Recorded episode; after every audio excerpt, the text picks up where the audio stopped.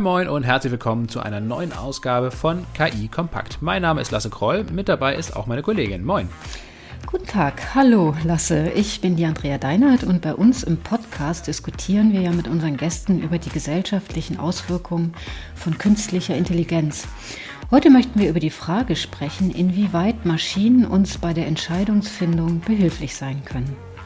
Um diese Frage zu erörtern, haben wir uns Thomas Ramge eingeladen. Thomas forscht und schreibt seit mehr als 20 Jahren an den Schnittstellen von Technologie, Ökonomie und Gesellschaft. Er hat bislang 15 Sachbücher veröffentlicht, darunter den Spiegel-Bestseller Die Flix sowie die Standardwerke Data Unser und auch das Digital. Seine Texte zu den großen digitalen Veränderungsprozessen erscheinen regelmäßig unter anderem in der Brand 1, im Economist, im Harvard Business Review oder auch in der Fachzeitschrift Foreign Affairs. Heute soll allerdings sein aktuelles Buch Augmented Intelligence als Gesprächsgrundlage im Mittelpunkt stehen, das sich nämlich um die Frage dreht, ob Maschinen wirklich die besseren Entscheidungen treffen als wir Menschen. Und mit von der Partie ist auch Andreas Gödde. Er ist von Hause aus Wirtschaftsinformatiker und arbeitet bei SAS. Als Mitglied der Geschäftsführung in der Dachregion hat er einen guten Überblick darüber, in welchen Branchen heute schon Entscheidungen von Maschinen getroffen werden, welche Herausforderungen damit verbunden sind oder ob wir Menschen uns für das richtige Entscheidung schon längst disqualifiziert haben.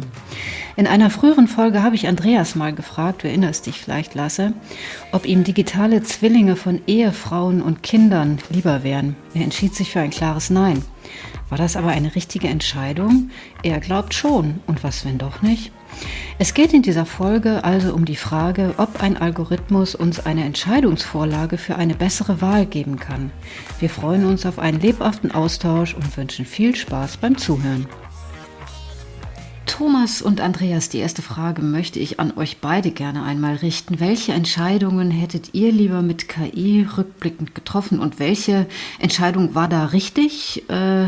Welche hätte eine Maschine besser getroffen oder gibt es überhaupt richtige und falsche Entscheidungen? Thomas, vielleicht kannst du mal anfangen. Ja, ganz grundsätzlich ähm, es gibt es zumindest keine guten Entscheidungen, beziehungsweise das, was wir oft als gute Entscheidungen bezeichnen, das unterliegt eigentlich so, dass was die Verhaltensökonomen einen Rückschaufehler nennen, ähm, nämlich ne, wir, wir erklären im Nachhinein zu guten Entscheidungen, wo wir dann irgendwie die, das Ergebnis der Entscheidung als im Nachhinein gut bewerten, aber eigentlich müsste man ja sagen, eine gute Entscheidung treffen wir zum Zeitpunkt der Entscheidung als gute Entscheidung. Ah, da wissen wir aber nicht, ob es eine gute Entscheidung ist. Und die ähm, quasi Frage, welche Art der Entscheidungen können wir an Maschinen delegieren oder wie du jetzt irgendwie fragst, rückblickend, hätte ich am liebsten delegiert, die kann ich gar nicht so beantworten. Grundsätzlich kann ich nur sagen, ich glaube daran, dass wir dann Entscheidungen an Maschinen delegieren können, wenn wir es mit Entscheidungen zu tun haben, die immer wieder getroffen werden, wo wir eine gute Datengrundlage haben, wo es eine Ähnlichkeit der Optionen gibt und wo im Grunde ne, die Maschine uns sagen kann, mit hoher Wahrscheinlichkeit tritt dies und dies, tritt dieses Szenario ein und mit hoher Wahrscheinlichkeit wirst du damit rückblickend zufrieden sein. Und Andreas, bei dir? Ähm, ehrlich gesagt, glaube ich, hätte ich keine meiner letzten Entscheidungen mit KI treffen wollen. Ähm, aber das, das Thema, wo ich mir vorstellen kann, wo KI einen Sinn ergeben würde, ist eben im Grunde das, was der Thomas ja auch angesprochen hatte, ähm, datenbasiert Entscheidungen vorzubereiten. Also ganz banale Beispiele. Welches Haus kaufe ich mir jetzt, wenn ich ein Haus kaufen will? Ähm, das ist ein sehr manueller Prozess, ähm, wo ich von, schon von der Suche angefangen über die Parameter und ähnliches und am Ende dann halt eine Bauchentscheidung treffe. Das wäre nicht schlecht, wenn da ein paar mehr Parameter reinkämen durch eine KI oder ein ganz aktuelles Thema, was mich gerade in der jetzigen Zeit, wo wir gerade sind, zunehmend aufrecht als, ähm, ich sage jetzt mal, datenbasierter Mensch. Welche Maßnahmen treffe ich denn, um Krisensituationen richtig zu managen? Stichwort Corona. Ähm, also ich glaube, da haben wir wesentlich mehr Daten und Vorhersagemodelle als das, was wir jetzt momentan in Entscheidungsprozessen wahrnehmen. Ähm, das ist, sind etwas, da würde ich mir schon ein bisschen mehr ähm, Technologieeinsatz wünschen. Und grundsätzlich ist es so, was ist eine richtige und falsche Entscheidung, bin ich beim Thomas, ist hinterher feststellbar. Für eine Maschine ist das relativ einfach, die trifft einfach ähm, wahrscheinlichkeitsbasierte Entscheidungen und da gibt es kein Gut und kein Schlecht. Ähm, sondern das dann, äh, erzeugt dann weitere Datenpunkte, nämlich die Entscheidung führt dann hinterher natürlich zu einer Aktion und das zu einer Reaktion und die nimmt ihr wieder in den Lernprozess rein. Ähm, insofern muss ich einfach nur dann die Maschine richtig anwenden, da kommt das richtig dann vor. Und dann bin ich, glaube ich, auf einem guten Weg. Ja, ich muss, die, muss vor allen Dingen die Entscheidungsparameter ja selbst erstmal bestimmen. Ne? Also mit, bei welchen Wahrscheinlichkeiten möchte ich eigentlich, dass die Maschine ja. kauft oder nicht kauft. Wobei ich, ich finde es sehr spannend, dass du das, das Beispiel ähm, Haus kaufen gesagt hast, weil Du hast recht, auf der einen Seite könnten uns natürlich Algorithmen überhaupt erstmal bei der Suche ähm, unterstützen, das ist das eine. Bei der Entscheidung, welches Haus wir kaufen, da werden wir ja meistens noch sagen, ich glaube, das können wir besser beurteilen, ob wir uns da wohlfühlen werden oder nicht. Aber bei der Finanzierungsfrage zum Beispiel, also welche äh, Finanzierungsform, welchen Kredit oder so nehme ich. So eine Entscheidung würde ich sehr, sehr gerne an Algorithmen abtreten, weil ich ja eh den Eindruck habe, dass ich das nicht so wahnsinnig gut beurteilen kann im, im Endeffekt und wo, wo auch irgendwie die Zielsteuerung mal völlig klar ist. Ich möchte einfach den günstigsten Kredit haben. Liebe Maschine, finde den und dann kannst du auch für mich die Entscheidung treffen. Und, und das sind genau die wichtigen Parameter, jetzt gerade beim Hauskauf. Also wo fühle ich mich wohl, wird die Maschine nicht rausfinden können. Glaube ich jedenfalls aktuell noch nicht. Aber ähm, jetzt neben dem Kredit ist es, glaube ich, auch was ganz cool zu wissen, okay, ich habe ja sowas wie einen Wert von einem Haus, ich habe den Bodenwert, ich habe eine Umgebung, ähm, ich habe Tendenzen der Mobilität. Äh, also dann eine Wahrscheinlichkeit rauszufinden nach dem Motto, in zehn Jahren ist dieses Haus auch noch wert oder der Wert steigt. Das sind so Dinge, die, die kann ich datenbasiert viel, viel besser treffen als mein Bauch. Thomas, ich würde zu Beginn jetzt auch nochmal die Frage stellen, ich glaube, das ist für viele Zuhörerinnen und Zuhörer, die vielleicht auch dein Buch noch nicht gelesen haben, auch ganz wichtig fürs Verständnis, was eigentlich eine Handlung zu einer Entscheidung macht. Also was setzt eine Entscheidung voraus? Eine Entscheidung setzt die Möglichkeit voraus, zwischen verschiedenen Optionen wählen zu können. Und wenn, ne, wenn wir von oben auf Entscheidung drauf gucken, dann quasi finden wir schon mal ein tieferes Verständnis, wenn wir Entscheidungen nicht irgendwie so als einen Entscheidungsmoment nur wahrnehmen, sondern als Entscheidungsprozess. Und dieser Entscheidungsprozess, der hat verschiedene Stufen. Und die erste ist ja überhaupt mal klar zu machen, wer hat eigentlich die Entscheidungsgewalt? Also Claiming Decision Power würde da die, die amerikanische Entscheidungsforschung zu sagen, ist der erste Schritt von ähm, äh, Entscheidungsfindung gefolgt von in, überhaupt erstmal die Entscheidungssituation zu erfassen und zu entscheiden, welche Entscheidung zu, zu, zu treffen ist. Und dann, ähm, ja, dann, dann muss man, wenn wir entscheiden, also wenn wir bewusst entscheiden und nicht irgendwie so automatische kleine Kleinstentscheidungen irgendwie treffen, sondern wenn wir uns bewusst auf einen Entscheidungsprozess einlassen, dann gehört das Herausarbeiten von Entscheidungsoptionen und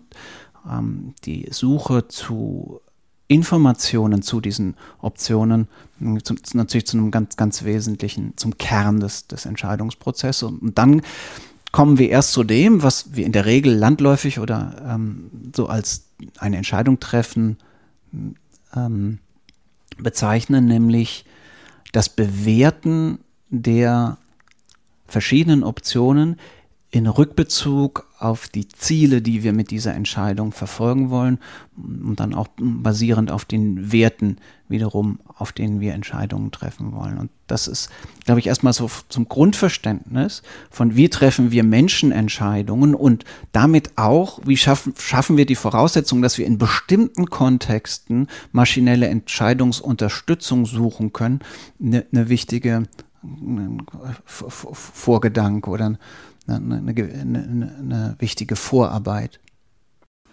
Andreas, ähm, kann denn die künstliche Intelligenz, die SAS herstellt, äh, da unterstützend wirken? Berücksichtigt ihr das bei äh, den Algorithmen, die ihr an eure Kunden verkauft? Ja, ganz klar. Also ich glaube, da ist ähm, auch ähm, so, so ein bisschen das Problem, dass man Entscheidungen sozusagen als das nimmt, was hinterher auf einen Anwender trifft, ohne den Prozess vorher zu zerlegen, wie das der Thomas ja gerade auch schon gemacht hat. Ja.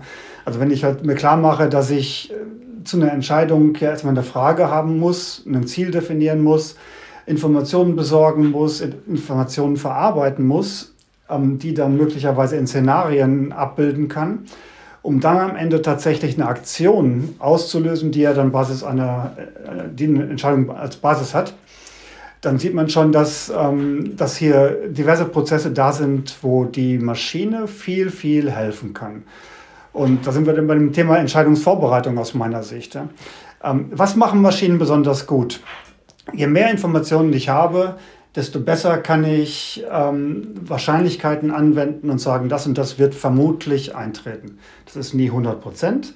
Ja, diese 100 Prozent einer Sicherheit zu einer Entscheidung, die kommt immer durch die Beurteilung des Menschen am Ende des Tages. So, der, die, die, die Wichtigkeit oder der Grad dieses Urteilsvermögens hängt natürlich auch davon ab, welche Art von Entscheidung treffe ich hier. Also das, kaufe ich ein Haus, ist eine Entscheidung. Ähm, oder aber sortiere ich ein Werkstück im Produktionsprozess aus, weil es wahrscheinlich am Ende nicht die Qualität enthält. Ähm, da sieht man schon, wo Maschinen mehr helfen können und wo Maschinen vielleicht nicht so viel helfen können. Und, und ich glaube, darüber reden wir mit unseren Kunden. Ne? Also wir sind ganz klar mittendrin auch in dem, wie die EU-Kommission gerade ähm, Risiken zu KI-basierten Entscheidungen ähm, klassifiziert. Und die meisten unserer Kunden, und da können wir auch am meisten helfen, sind eben in diesem Low-Risk-Segment unterwegs, wo viele, viele Entscheidungen teilweise sogar in Sekunden, Minuten getroffen werden müssen, was ja kein Mensch mehr machen kann, ähm, was aber immanenter Bestandteil natürlich der ähm, Businessprozesse heute ist. Genau. Oder sogar Millisekunden, ne? Also so typische Entscheidungssituation ist jetzt in so einem System gedacht, natürlich so Fraud Detection Fragen. Äh, also darf eine Kreditkartenzahlung jetzt autorisiert werden oder nicht? Das kann ja natürlich kein Mensch machen. Das kann ja nur eine Maschine machen, die eine sinnvolle Prädiktion aufstellen kann mit, mit 99,8-prozentiger Wahrscheinlichkeit ist das eine legitime Zahlung, also gebe ich die Zahlung frei. Also, und das ist, glaube ich, ein ganz wichtiger Parameter auch ähm, von, von, von unseren Kundenprojekten. Also dieses Thema äh, bei Entscheidungen, das Thema Wahrscheinlichkeit zu verstehen. Weil die KI macht eine Prediction. Ja, die Decision leiten wir daraus ab. Also die Entscheidung. Und das kann ich jetzt automatisieren, gekreuzt mit dem Thema Risiko. Oder ich setze einen Menschen dran, weil das eine Entscheidung ist, die muss ich weil es um andere Menschen geht, die das betrifft. Die muss ich mit Vertrauen belegen. Das heißt, da brauche ich den Menschen wieder in der Entscheidung. Versus Beispiel wie eben, brauche ich den Menschen nicht. Ist auch nicht entscheidend, ob das Werkstück mehr oder weniger aussortiert ist. Das kann ich mir hinterher angucken, ob es zu viel Kosten waren oder nicht. Das kann ich justieren und fertig. Aber Thomas, die äh, künstliche Intelligenz ist ja nicht entscheidungsfähig, um nochmal auf das Stichwort der Entscheidungsgewalt äh, zurückzukommen die ist nicht entscheidungsfähig, also auch nicht im juristischen Sinn. Was wir machen können als Menschen, ist bewusst Entscheidungen, Routineentscheidungen an, an Maschinen delegieren. Dann sind es de facto oder juristisch gesprochen eigentlich keine Entscheidungen mehr, sondern wir, sie werden dadurch zu Prozessen, die wir als Menschen dann weiter zu verantworten haben.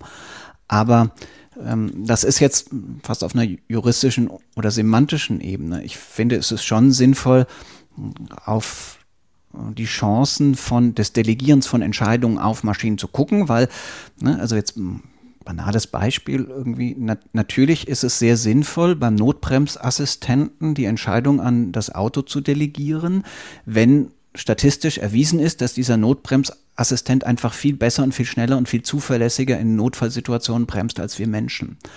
Und ähm, das ist, das ist im Kern die Frage, über die wir, glaube ich, reden. In welchen in welchen Kontexten, in welchen Entscheidungssituationen ist es sinnvoll, dass wir Menschen sagen, diese Entscheidung treffen wir nicht mehr selbst, sondern die delegieren wir an ML-Systeme oder äh, sonstige ähm, kybernetische Systeme, weil wir weil die Technologie so weit ist, dass wir wissen, dass diese Entscheidung situativ besser getroffen wird als von uns. Thomas, du hast eben den Entscheidungsprozess ähm, skizziert, diese sechs verschiedenen Schritte quasi, ähm, von der Problemerkennung ähm, über ähm, die Ziele der Entscheidung definieren, Entscheidungsoptionen herausarbeiten, dann die Informationen sammeln und bewerten und dann letztendlich aber auch eine Entscheidung treffen und zu dieser stehen. Wo in diesem Prozess wird denn am besten oder auch heute schon äh, am effizientesten KI eingesetzt zum Beispiel? Informationssuche ist wichtig. Man könnte so weit gehen, dass man sagt, auch bei dem Herausarbeiten von Optionen können Algorithmen ziemlich gut helfen. Das ist erstmal überraschend, weil wir sagen würden, das ist irgendwie irgendeine kreative Tätigkeit, also sich vorstellen zu können, was sind eigentlich mögliche Handlungs Handlungsfälle oder äh, Handlungsoptionen. Aber im Kern Empfehlungsalgorithmen erweitern unser Optionsspektrum. Ne? Also so ban banal irgendwie so, wir, wir suchen nach einem neuen Fahrrad oder was weiß ich, noch einem anderen neuen Produkt und kennen aber bestimmte Produkte nicht. Und wenn uns ein kluger Empfehlungsalgorithmus zielsicher Dinge zuspielt, die tatsächlich in Frage kommen, dann helfen uns Algorithmen auch in der, ähm, in, in der ähm, äh, Erweitern der, der Optionen. Weniger helfen können sie uns bei der Frage, welche Ziele verfolgen wir eigentlich mit einer Entscheidung, welche Werte ähm, liegen hinter, hinter diesen Zielen und auch oft nicht, was ist überhaupt die Frage, also was, was ist das Entscheidungsproblem, mit dem wir es zu tun haben. Und dann gibt es wiederum ähm, Kontexte, wo man sagen kann, wenn wir Ziele und Werte und so, so kennen und, und unsere Kriterien gut kennen und wissen, wie wir diese Kriterien gut wichten, dann wiederum können wir auch den Bewertungsprozess automatisieren. Aber das ist eben in der Regel bei Routineentscheidungen der Fall und nicht bei Entscheidungen, die wir selten treffen. Andreas, mich würde mal interessieren, ähm, ob ihr mit diesen komplexen Gedankengängen auch an eure Kunden geht oder interessiert die das gar nicht? Die interessiert das brutal, weil ähm, die Diskussion ist, wo kann ich denn KI ähm, in der heutigen Zeit auch tatsächlich auf die Welt und die Menschheit loslassen, ist ja eine brutal transparente Diskussion gerade. Ja. Also wenn wir das Thema ähm, Ethik zum Beispiel betrachten, also wir hatten das selbstfahrende Auto, ähm, wir haben äh, in jeder Kundeninteraktion müssen wir bewerten, ist das jetzt eine Entscheidung, wo ich die Leute gleich behandle oder nicht. Also typisch ethische Fragen. Also wir haben die Beispiele, ja, kennen wir ja aus der Vergangenheit, wo selbst Apple-Algorithmen Frauen und Männer unterschiedlich behandelt hat. Das sind Dinge, die kratzen dann an der Vertrauenswürdigkeit von dieser Technologie und deswegen beschäftigt das unsere Kunden. Ein wichtiger Parameter ist natürlich auch das Thema Regulation. Ja, also ich muss natürlich gewissen Dingen genügen. Firmen müssen sich heute, wenn sie KI-Projekte starten, bereits jetzt mit der Regulation, zum Beispiel der EU-Regulation zu Artificial Intelligence auseinandersetzen ähm, und natürlich das insbesondere in Richtung ihrer Kundenvertrauen zu erlangen. Also die, das, das Thema ist all over the place vorhanden. Und auch die Diskussion ähm, selbstentscheidender Algorithmen, ähm, also wie, wie weit kann ich das automatisieren? Ähm, wo ist der Mensch ähm, noch der Entscheidende? Auf welcher Ebene kann er die Entscheidung freigeben? Ähm, das sind absolute Diskussionen, die ähm, wir führen. Ähm, das, das Stichwort aus meiner Sicht im Markt gerade, das Hype-Thema ist Responsible AI. Und ähm, wenn ich das nicht betrachte, gerade jetzt in größeren Unternehmen, Weltkonzernen, die in dieser B2C oder auch B2B-Welt leben, dann mache ich einen Fehler und dann komme ich hier auch nicht aus dem Quark, was KI angeht. Und dann verliere ich am Ende einen Wettbewerbsvorteil. Also das ist ein ganz, ganz wichtiges Thema. Thomas, ist es erstrebenswert deiner Meinung nach, dass KI-Anwendungen auch ja, selbst, selbstständig Handlungen ähm, ausführen, also auch Entscheidungen treffen? Und in welchen Bereichen macht das deiner Meinung nach Sinn? Ja, es ist überall da sinnvoll, wo es sinnvoll ist.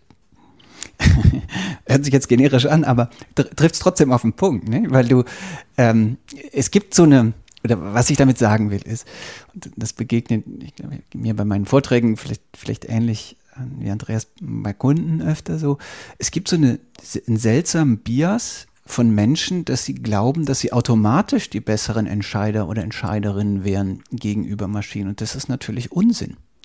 Also die entscheidende Frage, die wir jetzt beantworten müssen, ist, in welchen Kontexten können uns Maschinen ähm, Entscheidungen abnehmen, durchaus auch im, im, Sinne der Entlastung, weil wir sicher sein können, dass sie sie besser treffen als wir oder informierter treffen, genauer sagt, gesagt, als, als wir.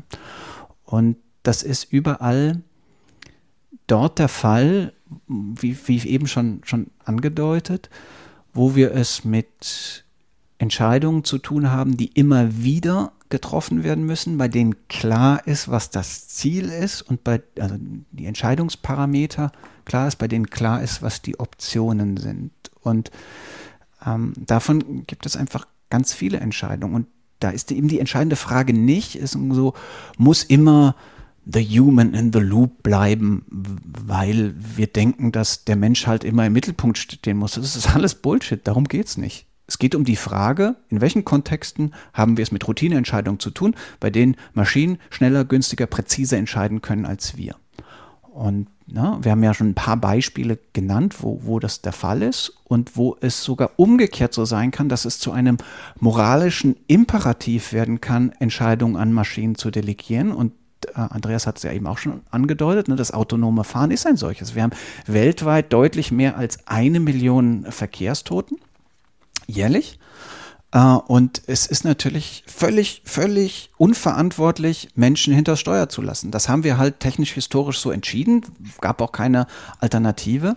Aber während, und das kennt Andreas bestimmt auch aus Kundengesprächen, wir ja gerne irgendwie so ethisch über irgendwie so das Trolley-Chart-Dilemma, also die Frage, was macht das autonome Fahrzeug, wenn sie da irgendwie drei Omas sieht und eine, eine, äh, und, und eine äh, Mutter mit einem Kinderwagen, wen soll sie jetzt um, umfahren? Es, es mag ja theoretisch ein interessantes Gedankenspiel sein, das auszuwählen, aber darum geht es de facto nicht. De facto geht es darum, endlich weniger Verkehrstote zu haben. Und das werden wir nicht machen, indem wir weiter Menschen am Steuer lassen, sondern indem wir das autonome Fahren endlich dahin kriegen, wo es hin muss, nämlich auf Level 4. Da sieht man vielleicht auch ergänzend den, den super ähm, Bias-Effekt, den wir Menschen schon in der Diskussion haben und dass es wirklich notwendig ist, hier die Diskussion zu führen mit jedem Use Case und, äh, und in jeder dieser, dieser Anwendungsfälle. Ja, also wir gehen ja davon aus, dass eine Maschine oder ein Algorithmus wesentlich mehr Bias hat, also im, im Grunde Voreingenommenheit hat, als der Mensch. Und eigentlich ist es ja andersrum. Also eigentlich kann uns die Maschine helfen, unsere eigenen Biases ähm, zu reduzieren. Also ähm, ein klassisches Beispiel ist ja zum Beispiel, das ist natürlich ganz ähm, sensibles Thema, kann KI im Bewerbungs- oder im Auswahlprozess von Menschen für eine Stelle helfen. Ja, und da ist ja klar erwiesen, dass der Mensch, wenn ich ein Bewerbungsgespräch führe, wesentlich mehr Bias habe als eine Maschine, die die Fakten überprüft. Heißt jetzt nicht, dass die Maschine Menschen einstellen sollte, ähm, aber dieses, dieses Screening ist viel mehr Bias basiert bei Menschen als bei einer Maschine. Also das ist, glaube ich, eine, eine Diskussion, die müssen wir mal von allen Seiten beleuchten. Und das autonome Fahren ist ein ähnlich gutes Beispiel, ähm, wo man eigentlich anders entscheiden würde, als wir als Mensch denken. Ja, wir, wir wollen halt selber entscheiden, wem wir totfahren. Ähm, aber in der Regel ist das die falsche Entscheidung. In der Regel werden wir es daraufhin optimieren, dass wir selbst geschützt sind der Zufalls, also nicht das Moral, der Ausweg aus dem moralischen Dilemma, das ähm, wen, wen heizt sich um ist, äh, ist der Zufallsgenerator. Das, ich, ich darf nämlich Leben nicht gegeneinander aufrechnen in einer zivilen Ordnung. Und wir selbst fahren dann auf jeden Fall so, dass es uns im Auto schon mal nicht erwischt oder wir die größte mögliche Chance haben, nicht verletzt zu werden. Und das ist ja schon mal hochgradig un ungerecht oder, oder falsch. Aber darf ich dich, darf ich Andreas äh, auswirken, insofern ergänzen? Also ich würde nicht sagen, dass die Algorithmen oder ML-basierte Entscheidungssysteme zwingend weniger Bias haben als Menschen. Die, die gut gut aufgebaut sind. Und da, wo diejenigen, die sie bauen, immer darauf achten, dass Bias reduziert werden, die kommen schnell dahin, dass sie ähm, dass, dass menschlicher Bias, ähm, dass sie mit weniger Bias arbeiten als, als, als Menschen oder zumindest als Menschen, die irgendwie Probleme haben, die Welt na, alle Menschen haben Probleme, die Welt gerecht zu sehen, aber jedenfalls, die nicht mal ein Bewusstsein dafür haben, dass ihre Entscheidungen immer Vorurteilen unterliegen. Und das Problem dabei ist ja, dass wir Daten haben, oder ne, das Problem bei ML-basierten Systemen, die Entscheidungen treffen, ist, dass wir sie mit Daten füttern, in denen der Bias der Welt eingebaut ist oder sich in diesen Daten abbildet. Und diesen zu reduzieren, das ist die Aufgabe von den Anbietern dieser Systeme, zu denen ja auch SIS gehört. Das erinnert mich äh, natürlich an, den, an das Stichwort Kontext. Ähm, ich entnehme eurer beider Ausführung, dass die Maschine schon in der Lage ist, die bessere Entscheidung zu treffen und dass das ganze Thema Voreingenommenheiten auch so ein bisschen ähm, hochgepusht wird. Nichtsdestotrotz äh, brauchen wir doch bei manchen Entscheidungen auch einen Kontext und den kann die Maschine ja nicht treffen. Die Bewerbungssituation, die wird in der öffentlichen Diskussion äh, rauf und runter gebetet, aber ist das wirklich so neutral und so viel besser, als wenn es ein Mensch machen würde? Ich bezweifle das. Wie seht ihr beide das denn, wenn ihr mal genau äh, darüber nachdenkt. Ja, also es gibt, gibt glaube ich, ähm, Use Cases, ähm, dazu gehört dieses HR-Beispiel, wo ich jetzt nicht primär mit KI mir das Leben leichter machen würde. Definitiv, weil da treten so viele Parameter und Fragestellungen zutage, die ich jetzt mal mit menschlichen Fähigkeiten überschreiben würde. Ja, also da gibt es verschiedene Kriterien, die ich in einem, äh, in einem Bewerbungsschreiben sehe, in einem CV sehe. Ähm, die gewichte ich ja schon beim Lesen gegeneinander, ohne dass ich jetzt formulieren könnte, wie hinter die Regel für eine Entscheidung lauten sollte. Also das ähm, bin ich völlig bei dir. Da sehe ich, da, ist auch das Thema Bias gar nicht das Thema, sondern eher das Thema, ähm, wo verstehe ich mich noch als Mensch. Mit Einstellung von Menschen versuche ich eine Kultur zu verbinden. Äh, die müssen in ein Team reinpassen. All diese Themen kann ich mir aktuell nicht vorstellen, dass mir der KI deutlich viel hilft. Ja. Deswegen, glaube ich, fokussieren sich auch unsere Kunden auf die Use Cases, die mit vielen Informationen ähm, zu kämpfen haben, die komplex sind, die wiederholbare Entscheidungen bedingen, die hohe Transaktionsvolumen haben. Da habe ich tatsächlich das richtige Feld, um KI-Anwendungen auch zu lernen, Erfahrungen aufzubauen und dann zu gucken, wo wir hinfahren. Ich finde es auch interessant, dass äh, ausgerechnet irgendwie KI im in diesem HR-Kontext so, so, so, ein Hype-Thema geworden ist. Also es gibt auch dann in der Tat interessant, interessante Versuche. Ne? Ähm, also ein britisches Team hat mal so ein Bot Teams zusammenstellen lassen, die dann so Standardaufgaben lösen sollten. Und da sollte man ja auch meinen, dass irgendwie ein erfahrener äh, äh Team, Teamleiter oder Teamleiterin irgendwie irgendwie ein gutes Händchen dafür hat, das richtige Team zusammenzustellen. Aber siehe da, zumindest bei dieser Studie kam dann auch raus, dass irgendwie, wenn die Datengrundlage stimmt und irgendwie genug Persönlichkeitsdaten und so möglicher Teammitglieder vorhanden sind, irgendwie so, so ein Bot ein, ein effizienteres oder besseres Team zusammenstellen kann als äh, irgendwie der, äh, der Mensch. Aber so wahnsinnig überzeugend finde ich das alles auch nicht. Das ausgerechnet irgendwie so in dem Kontext, wo komplexe Kommunikation eine wichtige Rolle spielt, ähm, ausgerechnet da die KI so wahnsinnig hilfreich sein kann. Also andere Use Cases, insbesondere bei Finanzentscheidungen, bei so ähm, Produktionsentscheidungen, Prozessentscheidungen, die Andreas eben genannt hat und so da liegt es ja viel mehr auf der Hand. Da ist die Welt einfach berechenbarer. Und wenn die Welt berechenbar ist, oder da an den Teilen, wo die Welt, insgesamt ist die Welt natürlich weiterhin nicht berechenbar, und das ist ja auch ganz gut so, aber in den Bereichen, wo die, wo wir es mir nicht mit komplexen Systemen, also unberechenbaren, chaotischen Systemen zu tun haben, sondern komplizierten, also da, wo wir die Wirkzusammenhänge gut verstehen und beschreiben können und deswegen eine Berechenbarkeit auch möglich ist, überall da können uns Algorithmen, Computer, ML-Systemen ziemlich gut helfen.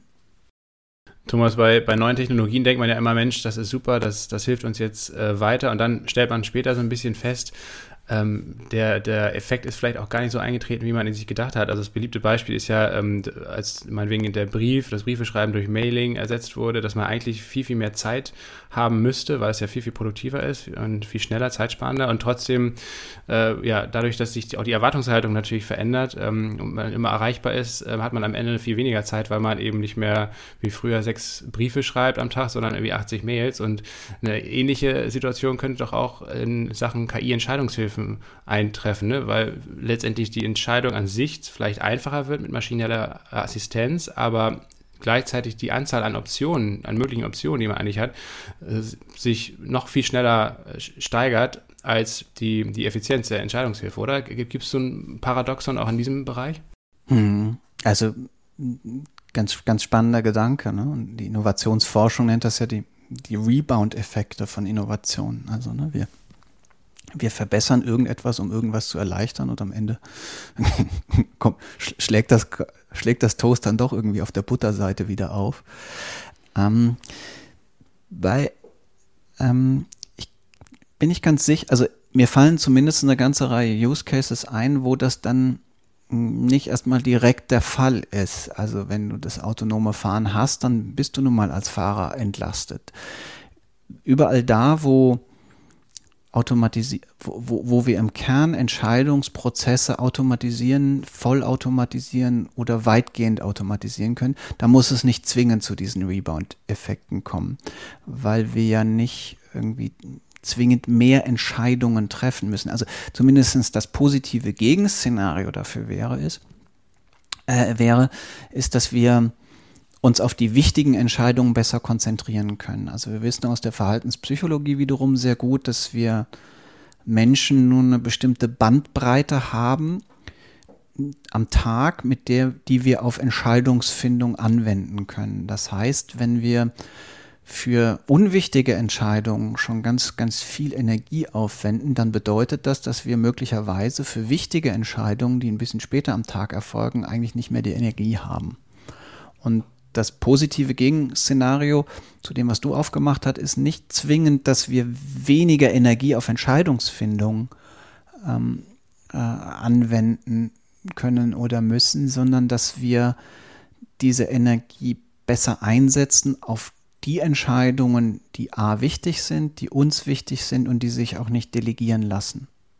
Mich würde mal ähm, interessieren, ähm, das Glück von Fehlentscheidungen. Also ähm, eine Maschine oder eine ML, KI, wird dieses Glück wahrscheinlich gar nicht empfinden können, um dann später äh, ein noch besserer Intelligenzverstärker äh, bei einigen Entscheidungen zu sein. Andreas, wie geht ihr denn damit um, wenn ihr diese Algorithmen programmiert? Ich, ich glaube, ähm, die Maschine ist ziemlich glücklich, sowohl mit den richtigen Entscheidungen als mit den Fehlentscheidungen, weil die führen dazu, dass dieser Algorithmus lernt und besser wird. Ja. Und das ist ja exakt auch das, was der Mensch tut. Ähm, wenn er eine Fehlentscheidung trifft, ähm, fast fail und dann was Neues macht und daraus entsteht ja dann am Ende auch Innovation. Das ist jetzt ein bisschen ein schräger Vergleich, aber ähm, ich glaube, die Maschinen brauchen sowohl die guten Entscheidungen als auch die Fehlentscheidungen, weil das ähm, am Ende, wie gesagt, Wahrscheinlichkeiten sind und nicht immer ist die Wahrscheinlichkeit oder im seltensten Fall ist die Wahrscheinlichkeit 100 Prozent, aber diese Fehlentscheidungen haben genauso hohen Wert wie die richtigen Entscheidungen für die Maschine, weil die lernt daraus. Und insofern ähm, ist das ein wichtiger Beitrag, eben die Komplexität in diesen Use Cases ähm, zu, zu beherrschen. Ja. Und vielleicht noch ein Aspekt auch zu dem, zum Thema haben wir jetzt alle mehr Zeit, wenn wir mehr KI einsetzen. Ähm, ich glaube nicht, dass das Thema Zeit die richtige Dimensionierung ist. Ich würde mir das ähm, vielleicht anhand der Qualität der Entscheidung und auch anhand der Kreativität, die notwendig ist, um auf Basis von einer Entscheidung vielleicht was Neues entstehen zu lassen, weil darum geht es ja in der, in der heutigen Welt insbesondere. Also wie kann ich sozusagen ja auch neue Ideen umsetzen, wie kann ich die Welt voranbringen, weiterentwickeln, ob das jetzt Nachhaltigkeit gibt, Probleme in der Welt zu lösen und ähnliches. Und das wird ohne KI nicht funktionieren, weil die bringt uns nämlich genau die Zeit, sich damit zu beschäftigen. Ähm, oder aber meine Entscheidungen zu verbessern. Also wir haben gerade einen Use Case, ähm, der, der, der, sehr einfach zu verstehen ist. Also wenn ich Computertomographiebilder automatisch durch eine Maschine ähm, analysieren lassen kann auf Tumore, die ich sonst mit menschlichen Augen nur mit sehr hohem Aufwand erkennen würde und gebe das einem Arzt in einem automatischen Entscheidungsprozess am Ende mit, sodass ich ja tatsächlich dann um die Behandlungsmethodik ja, und das Kontrollieren der Fortschritte in der Behandlung konzentrieren kann, dann ist das ein immenser, nicht nur Zeitgewinn, sondern ein immenser qualitativer Wert, weil der Patient am Ende hinterher vielleicht eher geheilt wird, als wenn der Arzt auf Basis von, ich gucke mir mal ein Bild an, sagt, hm, kein Tumor, der kann weiterleben und dann stirbt er, also jetzt mal drastisch formuliert. Also ich glaube, diesen qualitativen Aspekt hinter der Innovation, das ist das, was glaube ich, ähm, was, was ähm, diese Dimension hier ausmacht. Und dann sind auch falsche Entscheidungen durchaus richtige Themen, die eine Maschine trifft, weil hier dann der Arzt sagt, nee, das sehe ich jetzt anders, ich gucke lieber nochmal tiefer hin und selbst das ist ein Wert. Ähm, abschließende Frage an, an euch beide, äh, Thomas und Andreas. Ähm, vielleicht äh, zunächst an dich. Thomas, ähm, welche Entscheidungen können Maschinen denn besser treffen als Managerinnen und Manager? Überall, wo wir es mit hoher Wahrscheinlichkeit berechenbaren Zukünften zu tun haben. Also überall da, wo wir aufgrund, also überall da, wo es keine schwarzen Schwäne gibt, überall da, wo wir es mit linearen Entwicklungen zu tun haben. Denn dann, zumindest wenn die Datengrundlage äh, stimmt und wenn ähm, ne, klar ist, ähm, was ist das Ziel einer Entscheidung, Klammern, Profitmaximierung oder ähm, oder möglichst geringe Zinsen zahlen oder so. Überall da sind Maschinen uns im Vorteil, weil sie irgendwie natürlich viel, viel mehr Daten, viel, viel mehr Informationen ähm, verarbeiten können und so weiter. Und überall da, wo das nicht der Fall ist, überall da, wo wir kreativ ähm, in Modellen denken müssen, uns ähm, überlegen müssen, wie soll eine Zukunft überhaupt aussehen, die wir dann mit hoher Wahrscheinlichkeit für, für wünschenswert halten. Überall da helfen uns Maschinen noch nicht weiter. Oder anders gesagt, in der Produktionsplanung sollte das eigentlich ziemlich gut funktionieren. Da sollten wahrscheinlich eine ganze Reihe von Entscheidungen einfach an äh, Maschinen abge, abgegeben treten werden oder was weiß ich, im Pricing äh, oder in der Regaloptimierung oder sowas. Aber bei der Frage, so, was, was wird das nächste große Ding ähm, in, na, in der Produktentwicklung oder so, da fürchte ich, werden wir Menschen auch weiter Entscheidungen treffen müssen und mit diesen Entscheidungen oft auf die Nase fallen und dann aus diesen auf der Nasen, auf der Nase liegend wieder aufstehen und gelernt haben. Und Andreas, kannst du dir vorstellen, äh, eines Tages von einem Roboter oder von einer KI, ähm, ja, oder, oder ein, ein Chef als, äh, ein Roboter als Chef zu haben, so rum gefragt? Nein, überhaupt nicht. Also ich glaube auch nicht, dass wir äh, irgendwann in naher Zukunft, zumindest mal nicht in meinem Leben, noch zu der, zum Thema allgemeine künstliche Intelligenz kommen werden. Also sprich, wo die Maschine genau das tun könnte, was du eben ähm, mal als Szenario hingebildet hast. Also ich bin, bin völlig beim Thomas. Also ich glaube, die drei Dimensionen ähm, dieser Use Cases also in den nächsten, äh, also heute und in den nächsten zehn Jahren äh, ist genau das. Viele Informationen, Komplexität, die zu verarbeiten sind, ähm, in Prozessen, wo massiv viele Entscheidungen in, in kleinster Einheit zu treffen sind, äh, wo diese Use Cases das fördern, kombiniert eben mit der Sichtweise, äh, komme ich wieder auf die Risikoklassifizierung. Ähm, also welche Auswirkungen habe ich hinten dran im Zweifelsfall auf den Menschen oder wie ähm, klassifizieren wir das im Sinne der EU-Regulation als geringes oder als sehr beschränktes Risiko? Das sind die Use Cases, da kann die Maschine uns Menschen helfen, sich auf die wichtigen Dinge zu fokussieren und das zu tun, was das ähm, Köpfchen, was man uns ja mitgegeben hat, eigentlich eh viel besser kann, nämlich kreativ zu sein, ähm, Dinge zu vernetzen, die, die wir noch nicht wissen, dass man sie vernetzen kann, ähm, emotionale Intelligenz reinzubringen. Das wird die Maschine also in meinem Leben nicht mehr adressieren können, glaube ich. Aber ähm, es gibt unendlich viele Use Cases, die noch nicht gehoben sind, wo genau das ähm, andere passieren kann, wo uns die Maschine wirklich weiterbringt im richtigen Einsatz, eben in einem, in einem ja, unter dem Aspekt responsible also verantwortungsvollen Umgang mit dieser Technologie. Und dann werden wir es auch demystifizieren. Das ist ja auch so ein, so ein, so ein, so ein Halbthema, was so ein bisschen Angst erzeugt, ähm, gerne mal. Also das muss demystifiziert werden, weil dann bringt es diese Welt auch voran und kann Probleme lösen. Ich hatte es vorhin schon mal gesagt, ähm, die wir jetzt menschlich nicht in den Griff bekommen können. Ja, also wie kann ich die Energiesteuerung in Deutschland machen? Das würden wir ohne KI nicht hinbekommen der vielen Dank an euch beide für eure Zeit, für das Gespräch. Und ja, dann freuen wir uns, äh, Thomas, auf dein nächstes Buch und äh, Andreas auf den nächsten Podcast mit dir. Bis dann. Alles klar, danke. Danke euch.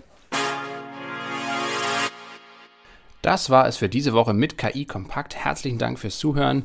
Wenn euch dieser Podcast gefallen hat, dann würden wir uns natürlich sehr darüber freuen, wenn ihr dieses Format im Freundes- und Bekanntenkreis oder auch unter Kolleginnen und Kollegen teilt. Bei Spotify, Apple Podcasts und allen anderen relevanten Podcast-Plattformen eurer Wahl könnt ihr den Podcast gerne abonnieren, damit ihr in Zukunft keine weitere Folge verpasst. Und eine gute Bewertung oder eine Rezension bei Apple würde uns natürlich auch sehr weiterhelfen. Herzlichen Dank natürlich auch an unsere Unterstützerin, die Firma SAS. SAS entwickelt KI KI-Anwendungen für unterschiedliche Branchen und Anwendungsgebiete. Und alle weiteren Informationen zum Podcast und natürlich auch zu den Produkten und Services von SAS findet ihr auf sas.de slash ki-kompakt-podcast oder in den Show Notes. Wir freuen uns auf die nächste Ausgabe in der kommenden Woche und wünschen euch bis dahin alles Gute. Ciao.